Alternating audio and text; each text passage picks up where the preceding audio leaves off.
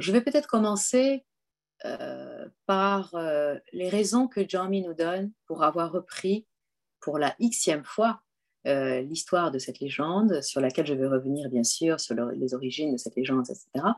Mais là, j'ai vraiment envie de commencer par euh, le chapitre, euh, en fait, par le début du chapitre 5 euh, de, du Leilio Majnun de Jami, qui s'intitule De l'amour des cœurs sincères et de la sincérité en amour. Quand l'aube de Hazal exhala quelque chose des secrets de l'amour, l'amour incendia le calame aiguisé dans le feu du désir. De la tablette du néant, le calame éleva la tête et traça des centaines de formes nouvelles. Tous les cieux qui existent sont nés de cet amour, et les piliers du monde fondés par cet amour. Sans l'amour, aucun signe de bien ou de mal. Tout ce qui n'est pas par l'amour n'est pas tout court. Cette voûte azurée de si haute stature qui tourne et tourne encore de jour comme de nuit, est comme un nénuphar au jardin de l'amour ou bien comme une balle au polo de l'amour. Et donc, il continue comme ça longtemps. Je ne vais pas vous lire tout le, tout le chapitre, mais enfin, c'est tout un chapitre dans lequel, au fond, Jeremy explique en creux pourquoi il a écrit ce roman d'amour une nouvelle fois. Pourquoi il faut sans cesse remettre euh, l'œuvre sur le métier et pourquoi il faut sans cesse donc parler, reparler, et encore parler de l'amour. Parce qu'il n'y a pas de chose, il n'y a pas de sujet plus fondamental, il n'y a pas de sujet plus vital, au fond, pour l'âme que cette question euh, de l'amour. Et je voudrais revenir sur le premier vers, quand l'aube de Hazal exhala quelque chose des secrets de l'amour. Hazal, c'est euh, le temps de la prééternité. C'est-à-dire, euh, c'est drôle parce qu'en français, on a l'éternité, donc c'est celle qui va venir après, mais le mot de prééternité n'est pas, bien sûr, un mot très courant en français, euh, alors qu'en en arabe et en persan, par conséquent, nous avons un mot pour dire cela. Donc, Azal, c'est le temps d'avant le temps, c'est l'éternité d'avant le temps. Et euh, qu'est-ce qui s'est passé dans cette éternité d'avant le temps, avant l'advenue du temps et des formes de la création, etc. Eh bien,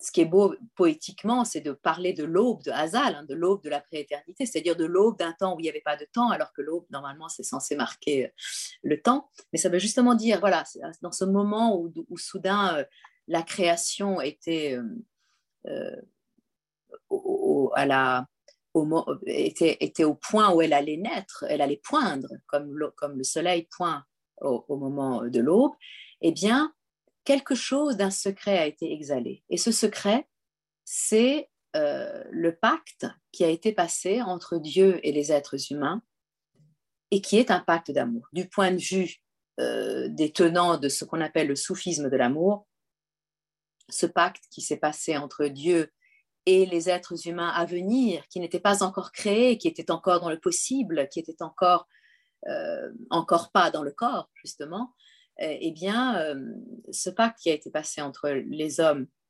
et, enfin, entre Dieu surtout et les hommes, c'est un pacte d'amour. Et ce qui est beau dans la présentation qu'en fait Jeremy, c'est qu'habituellement, on nous dit, bon, ben voilà, Dieu, Dieu a passé un pacte, il a demandé à Dieu, ne suis-je pas, euh, il a, Dieu a demandé aux hommes, ne suis-je pas votre Seigneur? Ils ont répondu, oui, tu l'es. Et c'est ainsi, finalement, que les, que les êtres humains ont été les, sont devenus les dépositaires de la, de la, justement de, cette possibilité d'aimer, de ce pacte d'amour entre euh, Dieu et les hommes.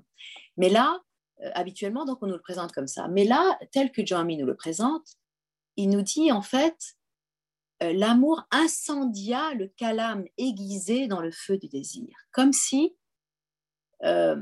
ici, bien sûr, il s'agit du calame au départ, du calame divin, c'est-à-dire qu'on euh, a vraiment l'impression que toute la création est un acte d'amour du divin envers l'humain. Donc Dieu a créé le monde euh, pour le désir, justement, pour le désir, euh, pour le, je dirais pour constater, pour contempler le désir que les hommes auraient de lui une fois qu'ils seraient jetés justement dans ce monde créé par le Kala.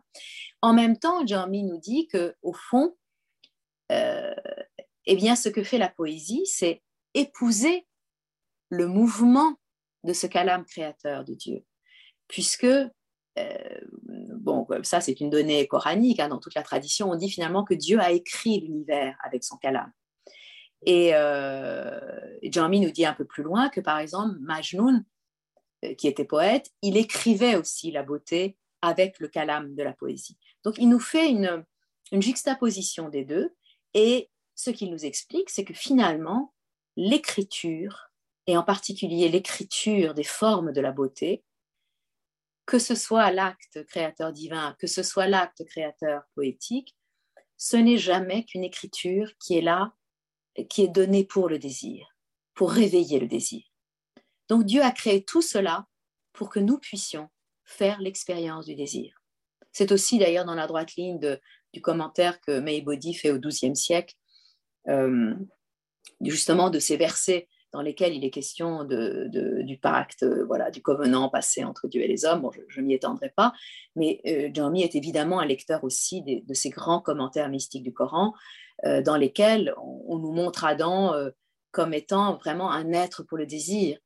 On nous présente la venue d'Adam dans le monde comme la venue d'un être qui vient ici pour expérimenter le désir. Il ne vient pas du tout parce qu'il a été châtié, il vient parce qu'il a reçu cette gloire divine de pouvoir goûter le désir et de pouvoir faire donc après la remontée vers la source, chargé de cette connaissance que lui donne le désir et que lui donne l'expérience de l'amour. Et cela ne peut se faire que dans ce monde, que à travers les formes, qu'à travers le corps. Et au fond, c'est cela que raconte l'histoire du Lélo Majnoun, du moins tel que euh, l'a interprété Jami au XVe siècle.